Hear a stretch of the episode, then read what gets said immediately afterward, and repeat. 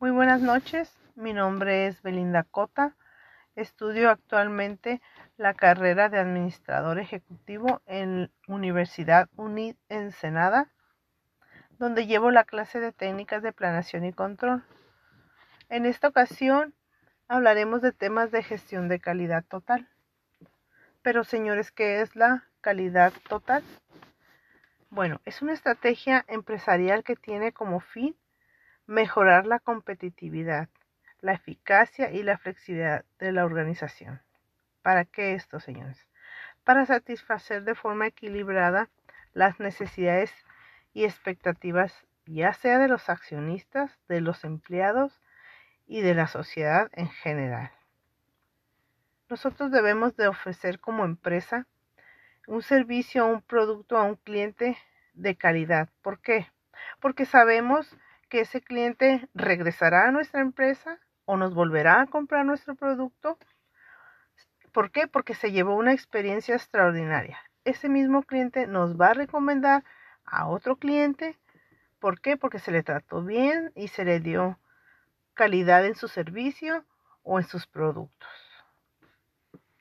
Dentro de estos temas aparece también el de procesos y desechos. Procesos y desechos menciona que son residuos a la colección de, del transporte, del procesamiento o tratamiento y reciclaje de los diferentes materiales o desechos que se producen. Generalmente estos residuos provienen de consumos pues de los mismos seres humanos, desde sus diferentes ambientes sociales, del hogar, del lugar de trabajo. En ellos encontramos pues que podemos eh, reciclar los plásticos de las aguas que diario consumimos, el refresco, los cartones de huevo que utilizamos en el hogar, el cartón que utilizamos en las cajas que vienen posiblemente nuestras cosas de, nuestros insumos de, trabajo. Todo esto se puede reciclar y se va otra vez a procesos y a desechos. Dentro de otro tema está método FIFO. Ese es un simple loto que a primeras entradas y es primera salida, ¿sí? Em, en este método es más utilizado en los productos perecederos como los alimentos que tienen fecha de caducidad. Este método FIFO eh, se, requiere, ah, que las primeras mercancías que llegan son las primeras que se les va a dar salida. ¿Por qué? pongamos el ejemplo de alguna frutería.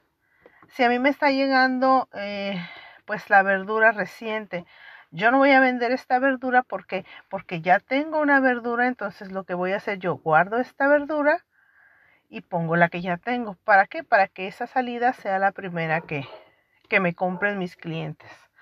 ¿Sí? Eso es en cuestión de, del método FIFO. Son este, la primera que entra es lo primero que sale. ¿Sí? Ok. Vemos también cómo podemos el proceso para identificar un problema. Nosotros en nuestro, nuestro trabajo en, diario o en la escuela, siempre eh, hay, existen áreas de mejora, siempre. Entonces podemos identificar esos que se pudieran llamar problemas, ¿sí? Primero, lo primero hay que percatarse de que hay un problema. Ok, ya existe el problema, hay que atacarlo. Analizar dónde ocurre, en qué área, este, si es con un maestro, dependiendo el ámbito laboral donde se encuentre. Ver desde cuándo sucede esto y por qué está sucediendo. O sea, ya tiene tiempo, es un mes, ya tiene un año, acaba de pasar ayer. ¿Y por qué está ocurriendo? O sea, no se avisó, no, no se gestionó, o sea, no, no se informó. Analizar cuáles son las causas de este problema, qué fue lo que pasó, hubo un cortocircuito, si es alguna máquina, se le cayó un tornillo, nadie dijo nada, este, no sé, discutieron, maestra alumno no se le dijo al director, al supervisor, qué fue lo que pasó y qué fue lo que causó este problema.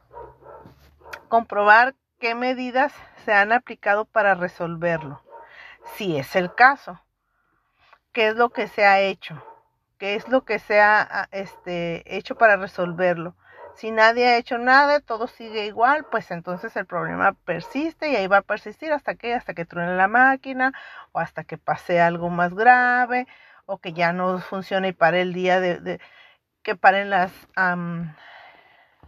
paren las funciones de la empresa, digamos si es alguna maquiladora que la máquina o sea, quede, quede sin funcionar todo ese día y se pierda producción, se pierda entregas, o solo por no haberse percatado de ese problema y haberlo resuelto cuando se pudo haber resuelto.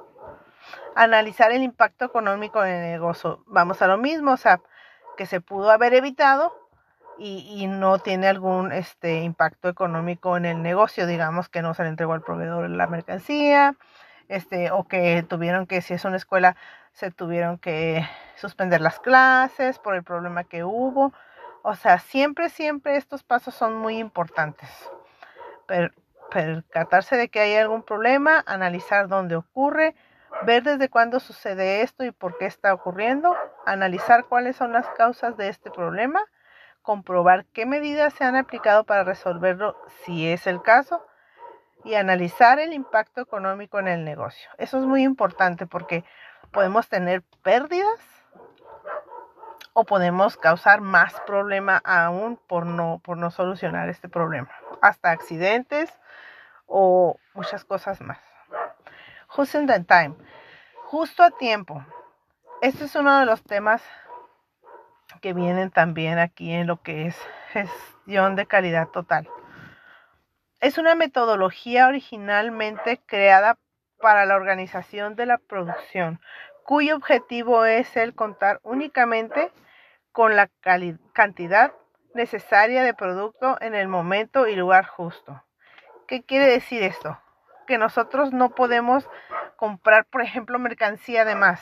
¿Por qué? Porque sabemos que no se nos va a rezagar o no va a salir, posiblemente eh, no, no, este, no, es el, no es el momento de estar comprando tanta mercancía que se nos vaya a quedar, se nos vaya a hacer alguna merma, em, no sé, innecesaria, que nada más esté eh, causando lugar eh, en nuestros almacenes, ese tipo de cosas. Nada más es justo a tiempo, o sea, lo que es. Ocupo tanta mercancía, tanta producto. Ocupo tanto, digamos, una frutería. En una frutería sabemos que en diciembre pues se usa mucho la guayaba, ¿no? Que para que el calientito, que para que es la fruta de temporada. Entonces ahí sí yo voy a pedir muchas cajas de guayabas porque yo sé que va a salir.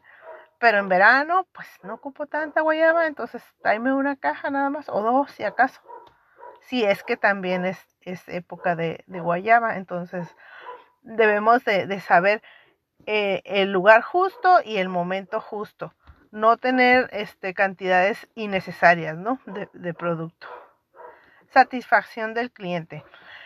Esta, esta es muy, este tema es muy importante porque, porque los consumidores tienen, tienen con respecto a un servicio o un producto la opinión que tienen sobre un, un, este, un servicio o un producto que se les vendió de una marca en específico. O sea, son para mejoras de servicio, que se les ofrecen y también para conocer el detalle de lo que necesitan. Siempre para la satisfacción del cliente hay que ver sus necesidades eh, y estarle preguntando este, si, si, si se le atendió bien, si como cuando vamos al mercado que nos dicen encontró todo lo que buscaba, eso es, eso es una satisfacción para el cliente, ¿no? No, pues es que no encontré esto. Ah, ok, entonces tomamos nota, ¿no? Eh, en el banco eh, ¿Le atendieron bien? Sí, ok. ¿Regresaría, nos recomendaría con algún amigo familiar? Sí o no. Em, ¿En qué área no le atendieron bien para, para yo este, ver que tomar nota y mejorarlo? Siempre, siempre la mejora para, para el cliente. Siempre debe haber una mejora continua. ¿Por qué? Porque son necesidades que tenemos que satisfacer para un cliente. Como clientes, como consumidores siempre debemos este, estar viendo las necesidades que ellos tienen. ¿Por qué? Porque eso es lo que nos va a hacer mejorar, cada, cada día ser mejores, porque sus expectativas posiblemente no las vamos a cubrir y cuando ellos las externan, ahí es donde entra nuestra mejora de servicio, en el producto o en el servicio, depende. Esto se puede medir como con encuestas, con encuestas de satisfacción o pueden ser correos electrónicos o simplemente directamente preguntarle como en el mercado este que se encontró todo lo que buscaba. Así directamente. Bueno, esto es sobre eh, gestión de calidad. Eh, de mi parte es todo. Muy buenas noches. Como les comento, mi nombre es Belinda Cote. Este, cualquier cosa que ustedes